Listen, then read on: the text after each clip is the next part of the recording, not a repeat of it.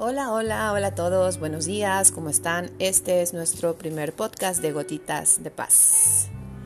¿De qué va este podcast? Vamos a estar platicando de temas y reflexiones que nos hagan sentir bien, que nos hagan estar bien con nosotros mismos y con los demás en estas épocas que estamos viviendo. Bueno, pues el día de hoy les quiero compartir una lectura que me encanta y se llama El árbol de las preocupaciones. Y dice así. Un rico comerciante contrató a un carpintero para restaurar una antigua casa colonial.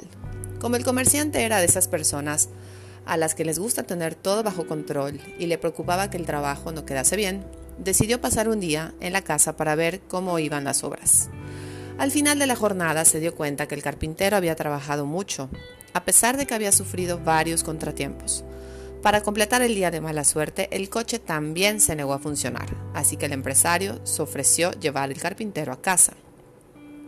El carpintero no habló mucho durante todo el trayecto, visiblemente enojado y preocupado por todos los contratiempos que había tenido a lo largo del día. Sin embargo, al llegar a su casa, invitó al comerciante a conocer a la familia y a cenar, pero antes de abrir la puerta, se detuvo delante de un pequeño árbol y acarició sus ramas durante pocos minutos. Cuando abrió la puerta y entró en la casa, la transformación era radical. Pareció un hombre feliz. La cena transcurrió entre risas y animada conversación. Al terminar la velada, el carpintero acompañó al comerciante al coche. Cuando pasaron por delante del árbol, éste le preguntó, ¿Qué tiene de especial ese árbol? Antes de entrar estabas enojado y preocupado, y después de tocarlo eras otro hombre. Ah, es que ese es el árbol de los problemas, le respondió el carpintero. Soy consciente de que no puedo evitar todos los contratiempos en el trabajo, pero no tengo por qué llevarme las preocupaciones a casa. Cuando toco sus ramas, dejo ahí las preocupaciones y las recojo a la mañana siguiente.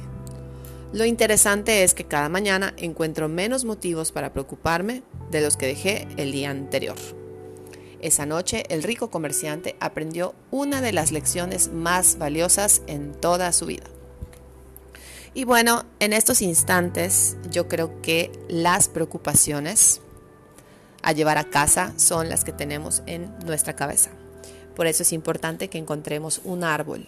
¿Cuál puede ser nuestro árbol? Puede ser un deporte, puede ser escribir, puede ser platicar por teléfono con alguien. Sé que ahora debemos estar aislados, mas nunca debemos estar solos. Y creo que es un momento muy importante para que aprendamos a estar con nosotros mismos. Eso sí, estar con nosotros mismos bien y a veces necesitamos ayudarnos. Entonces yo te invito a que encuentres un árbol, a que encuentres tu árbol para que ahí descargues y desfogues todas las emociones que tengas. Recuerda que se vale sentir, lo que no se vale es que estamos o nos sintamos mal todo el tiempo. Hay que aprender a regular nuestras emociones.